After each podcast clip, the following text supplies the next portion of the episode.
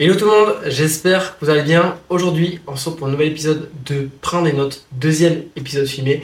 Je suis extrêmement heureux de vous retrouver. Ça fait pas longtemps que je filme les épisodes, c'est le deuxième. Donc j'espère que le son est bien, j'espère que la qualité de la caméra est bien. Euh, pour ceux qui ne le savent pas, ça fait depuis juin que je fais des épisodes, mais que j'ai décidé de les filmer.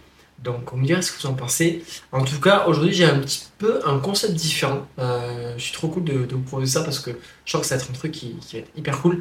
J'ai posé hier une, story sur Instagram pour vous faire participer à cet épisode. En fait, le concept est très simple, c'est pour ou contre. Et je vais me positionner sur des idées que vous m'avez envoyées. Donc par exemple, on va prendre un truc, ça va être le, le bain, le bain glacé, et vous dire pourquoi je suis pour ou pourquoi je suis contre et mes arguments derrière. Donc je trouve ça hyper sympa parce que des fois il y a des trucs qui reviennent souvent vous n'avez pas eu la réponse. Des fois, ça peut être des trucs un petit peu tendance. Donc, pour moi, ça peut être hyper intéressant. J'en ai une vingtaine, donc on va pas attendre mille ans de le faire. Le premier que j'ai eu, c'est la dette flexible. La dette flexible, je vais être totalement contre. parce que, je vais vous expliquer pourquoi. Parce que de base, la dette flexible, c'est quelque chose qui vient des États-Unis où on a inventé un mouvement qui s'appelait le truc là, If it in your macro, euh, pour, ceux, pour ceux qui connaissent. Mais grosso modo, ça signifiait que tant que vous étiez dans vos calories et vos macronutriments, c'était ok, euh, vous allez atteindre vos objectifs, etc., etc. Notez bien que la qualité de l'alimentation compte tout autant que les quantités, parce que l'alimentation est votre carburant qui vous permet de performer et d'être en bonne santé. Donc, si vous mangez euh, que des aliments qui sont pas hyper intéressants et que vous focussez juste sur les chiffres, donc les protéines, les glucides, les lipides et puis les calories, vous n'allez pas être en bonne santé et surtout, les chiffres ne décrivent pas un aliment. Pas du tout. Euh, c'est parce que vous allez avoir un aliment qui est riche en prot que ça y est, il est ainsi qu'il faut l'inclure. Pas du tout. moi, je suis totalement euh, contre parce qu'il faut vraiment réfléchir à ce spectre de la qualité de l'alimentation. Il y a un principe que j'aime bien appliquer avec euh, mes clients en coaching, c'est le principe 80-20, c'est-à-dire 80% de l'alimentation brute, 20% d'alimentation qui est un petit peu plus transformée si vous voulez inclure des aliments qui sont un petit peu plus comme ça, mais c'est le côté vraiment de se faire kiffer au quotidien. Et ça rejoint le pourquoi je vais être pour avec juste le côté flexibilité. Parce que vous devez, et c'est nécessaire, de vous faire plaisir au quotidien pour atteindre vos objectifs. C'est totalement débile d'avoir une vision qui est très stricte, très rigide, de pas se faire plaisir pour atteindre ces objectifs. Vous n'allez pas tenir sur long terme, vous n'allez pas adhérer à votre plan et c'est totalement euh, contre-intuitif parce que vous allez au bout d'un moment péter un câble et du coup avoir ce côté frustration. Donc Faites-vous plaisir, ne quantifiez pas juste euh, les, aliments au côté de OK, il y a des protes, c'est bon, je le mets. Non, prenez tout en compte le côté de la liste d'ingrédients, le côté de OK, euh, c'est un aliment qui va m'apporter de bonnes graisses. OK, enfin vraiment, un aliment, c'est pas juste des chiffres, ça ne fonctionne pas que comme ça. Deuxième chose, ça va être le cheat. Euh, le cheat meal, donc pour ceux qui ne connaissent pas, c'est repas triche. Et moi, je vais totalement contre. Pourquoi? Pour la simple raison que le cheat meal, euh, c'est vraiment, il n'y a pas de repas triche dans l'alimentation. Il n'y a pas de repas où vous allez tricher, vous allez commettre un péché ou pas du tout. Et surtout, je vais être contre pour des autres raisons. La première chose, c'est que ça cache un rapport qui va être toxique avec l'alimentation. C'est-à-dire que si vous avez besoin de faire des cheat meals, c'est que généralement, vous ne faites pas assez plaisir au quotidien et que vous accumulez de la frustration pour avoir envie euh, de faire cette période où vous allez ingurgiter énormément de quantité. Parce que pour ceux qui ne savent pas, c'est un repas triche où vous allez ingurgiter énormément de quantité de bouffe, énormément de calories, énormément d'aliments transformés. Et en fait, ça cache vraiment ce côté où vous êtes frustré au quotidien de ne pas pouvoir manger ces choses-là. Donc faites-vous plaisir au quotidien, pas besoin d'accumuler autant de, frustration.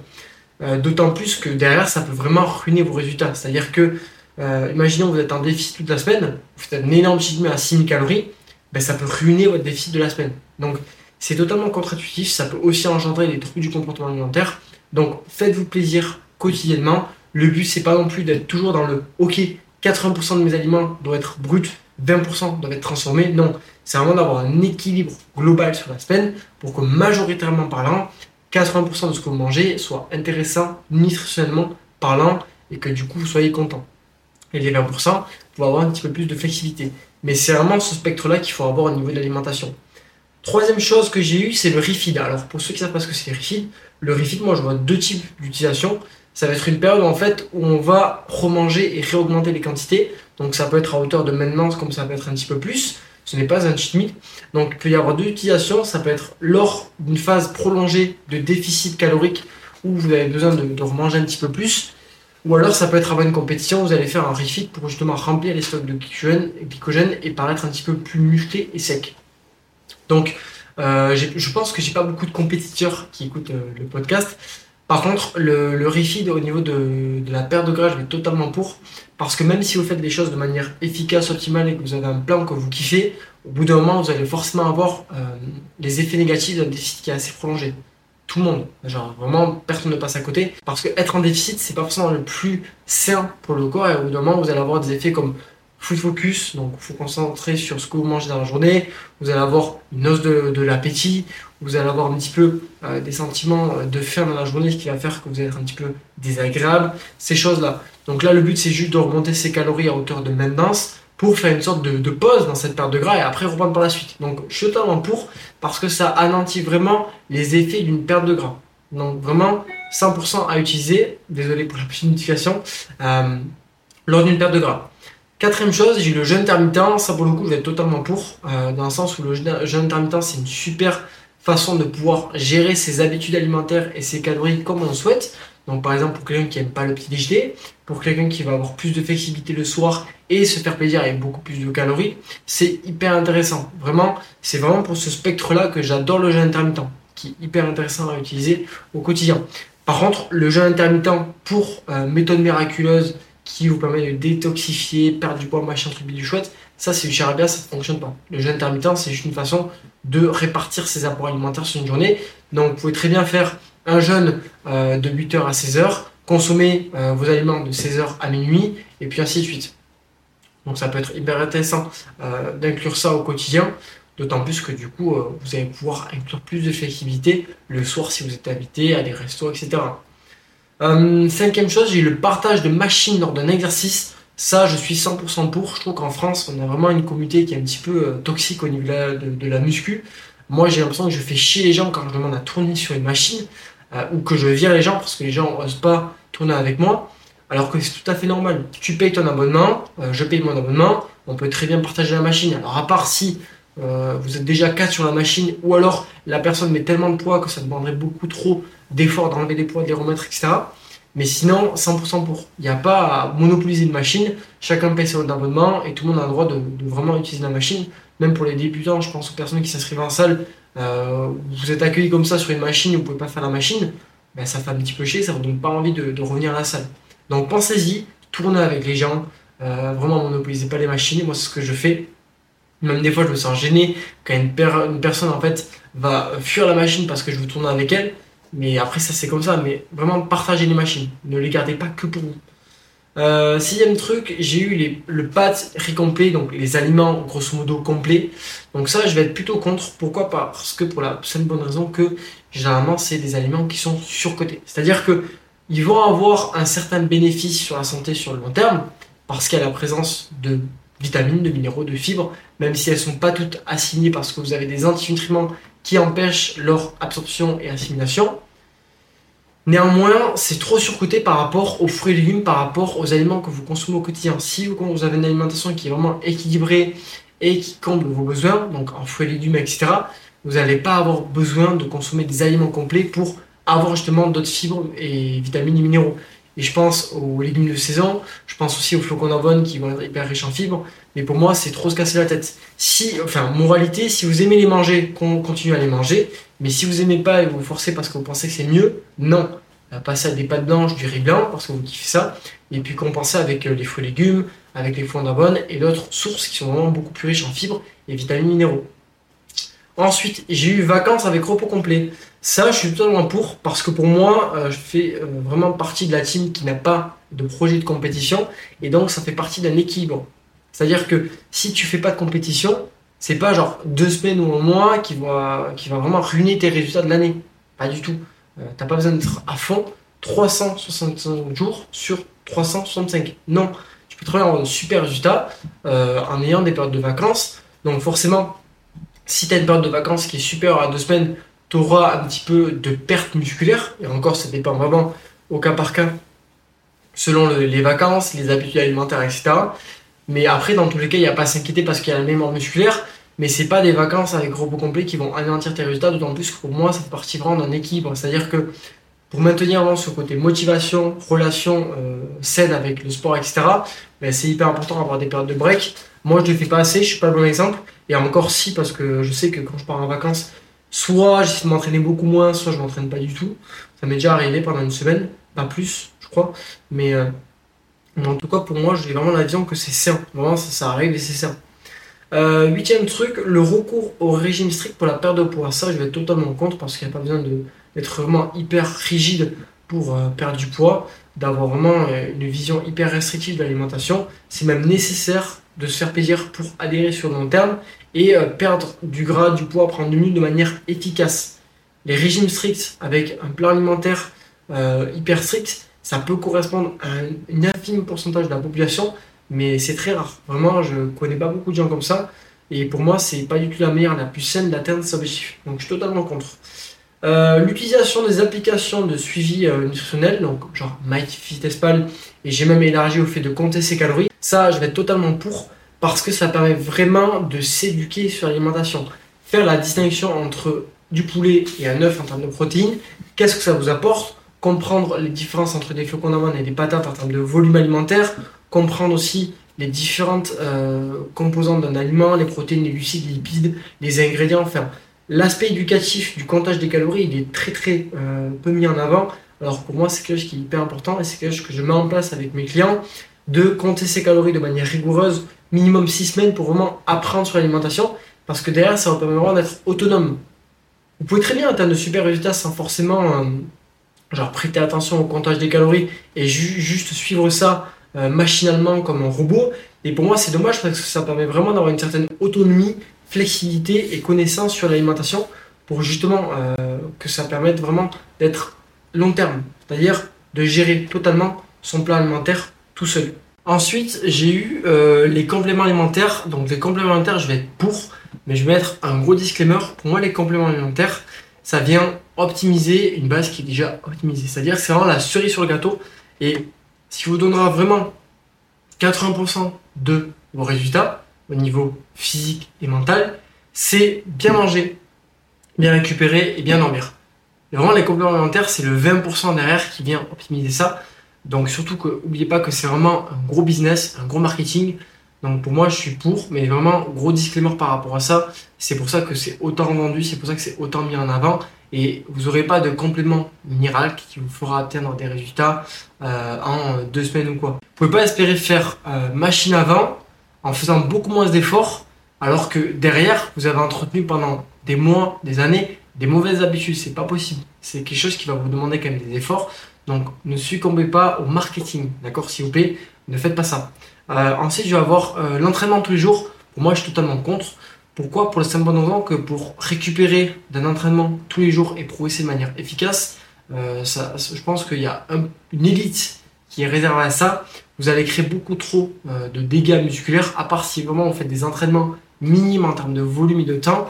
entraînement tous les jours, vous allez vraiment avoir un entraînement, une dégradation supérieure à vos capacités de récupération et donc derrière le risque de ne pas progresser et potentiellement de se blesser et même d'entrer dans une période de surentraînement.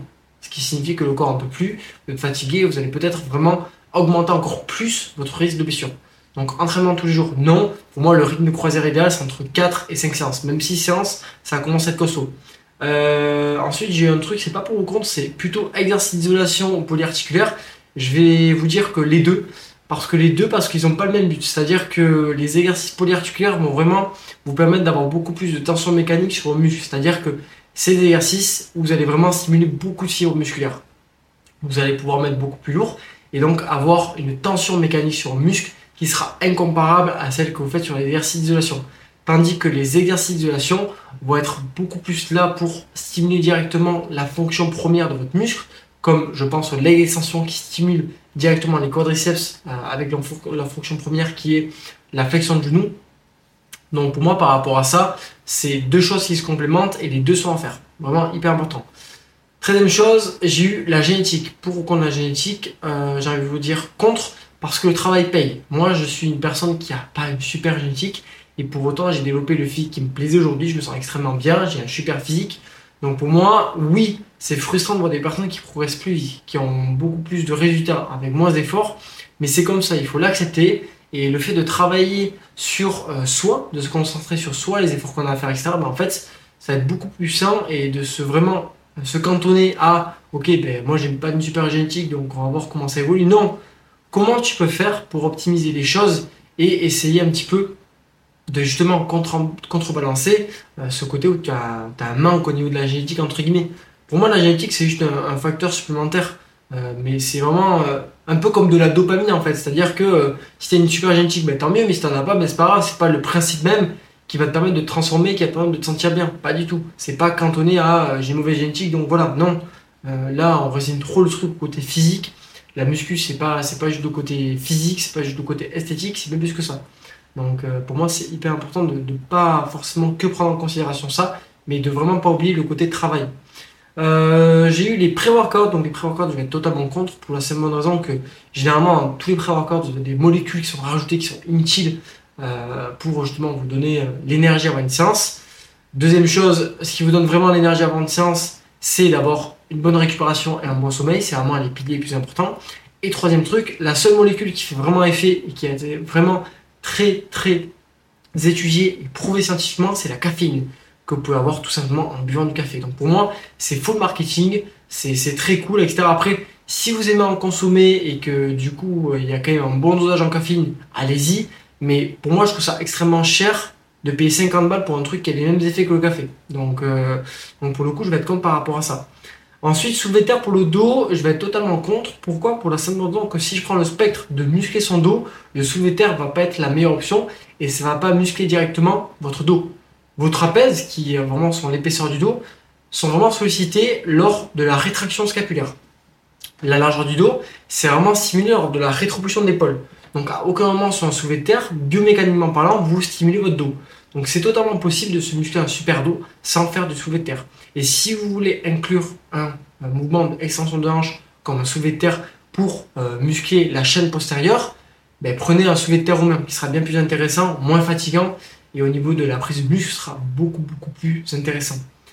Ensuite, j'ai eu l'adhésion au principe de manger sain versus manger ce que l'on veut. Alors là, je ne savais pas trop ce que la personne voulait s'entendre par rapport à ça.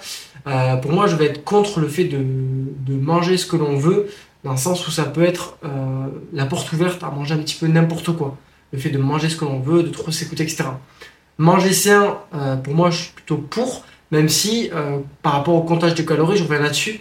Mais pour moi, le manger sain, c'est très facile de manger sain et potentiellement de pas forcément être en bonne santé ou d'atteindre son objectif en dépassant ses calories, en mangeant beaucoup trop d'oméga 6, des choses comme ça, des détails comme ça qui peuvent être néfastes sur la santé.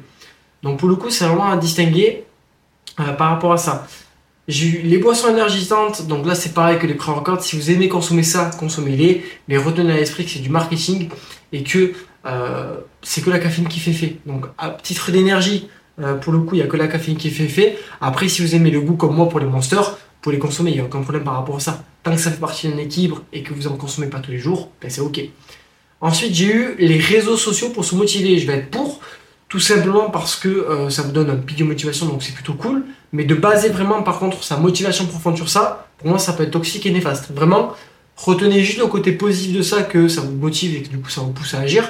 Mais de baser euh, vraiment sa discipline et sa motivation sur ça, euh, sur les six prochains mois, c'est un petit peu toxique. Donc, prenez ce qu'il y a à prendre de ces contenus-là, mais c'est un petit peu comme de la dopamine. Ça vous donne vraiment un truc instantané et éphémère mais ça ne vous donnera pas vraiment ce côté profond qui vous poussera à agir. Donc ça, ça va prendre en compte pour pas tomber dans ce cercle vicieux un petit peu de bouffer un petit peu euh, de, des réseaux sociaux, etc. Et je me rappelle, c'était Aurélien qui avait ça, Aurélien Roy. Si tu passes par là, c'était de la branlette intellectuelle, mais c'est un petit peu ça en fait, les vidéos motivation, etc. Ça, ça, ça change rien dans votre quotidien si vous n'agissez pas. Donc c'est pour ça que c'est hyper important de vraiment avoir ce recul par rapport à ça. Euh, j'ai eu les protéines en poudre plus les protéines en poudre pour les véganes. Ça, je vais être 100% poudre pour, euh, pour, les deux, pour les deux trucs. Pour la simple raison que déjà les protéines en poudre, c'est une façon hyper simple, facile, rapide, pratique de consommer ces apports en protéines au quotidien. Donc pour le coup, je suis 100% pour. Et d'autant plus pour les véganes, parce que pour les véganes, euh, si vous ne savez pas, les protéines végétales, même si on les combine, vont avoir une assimilation et une absorption qui est moindre, ce qui signifie que vous allez devoir manger beaucoup plus de protéines, donc à hauteur de 2,7 grammes par kilo de poids de corps pour les véganes. Et donc, ben, forcément, pour arriver à ce total-là, c'est un petit peu compliqué, surtout en étant vegan. Donc, protéines en poudre euh, pour les véganes, je suis 100% pour aussi. D'autant plus que ce sera euh, généralement des protéines en poudre de bonne qualité si vous mixez les différentes sources de protéines. Protéines de riz et de pois. Euh, vraiment, essayez d'avoir un mix de protéines végétales dans votre mix de protéines en poudre. Meal prep, batch cooking, ça je vais être 100% pour parce que ça vous permet vraiment d'organiser vos repas, de pas rater vos repas, vos apports en protéines sur la journée et du coup derrière d'atteindre vos objectifs. Et vraiment, c'est hyper simple, il n'y a pas besoin d'être chef cuistot. Vous prenez deux heures de votre temps dans la semaine pour préparer les repas qui vous prennent le plus la tête dans la semaine ou alors tous vos repas. Et puis après, c'est acté, c'est bouclé. Mais c'est un truc hyper puissant qui n'est pas assez utilisé et qui pour moi vous fait gagner un temps et une énergie monstre dans la semaine. Euh, ensuite, je vais avoir la diète intuitive. Euh, la diète intuitive, je vais être pour et contre à la fois. Pour parce que pour moi, c'est euh, la version vers laquelle on doit tous converger sur le long terme parce que compter ses calories, c'est pas quelque chose qui est viable. Vous n'allez pas toujours avoir votre téléphone et votre balance pour compter vos calories. Par contre, pour arriver à ce niveau-là de diète intuitive, il faut avoir une certaine connaissance au niveau de l'alimentation parce que vous n'êtes pas né avec les connaissances nécessaires et l'éducation nécessaire au niveau des aliments. Donc ce sera jamais une diète 100% intuitive, mais par contre d'établir euh, cette alimentation-là euh, beaucoup plus contrôlée par rapport en ayant la notion de vos besoins, de vos calories, etc. Pour le coup, je suis 100% pour. Donc ça, c'est vraiment à distinguer à ce niveau-là. Ensuite, j'ai eu le faire beaucoup de séries ou peu de séries. Euh, faire beaucoup de séries, je vais être totalement contre. Faire peu de séries, je vais être totalement pour. Pourquoi? Pour la simple bonne raison que le facteur le plus important pour la prise de muscle, c'est la proximité à l'échec musculaire. C'est-à-dire d'être au moins entre 0 et 3 répétitions avant l'échec.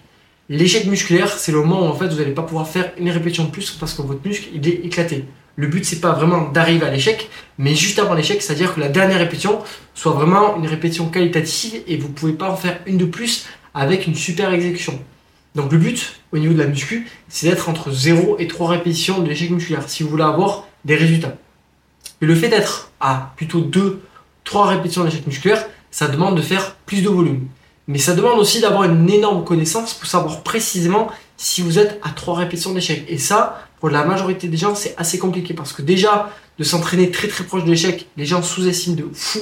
Mais moi, ça m'arrive de savoir si j'en ai une de plus ou pas. Alors, pour savoir si vous êtes entre 2 ou 3 répétitions avant l'échec, c'est hyper compliqué. Donc, je préfère vraiment être sûr de taper dans le bon truc et d'être le plus proche de l'échec et de faire peu de séries plutôt que compenser avec le volume et ne pas trop savoir si je suis à 2, 3 reps de l'échec. C'est beaucoup plus safe par rapport à ça.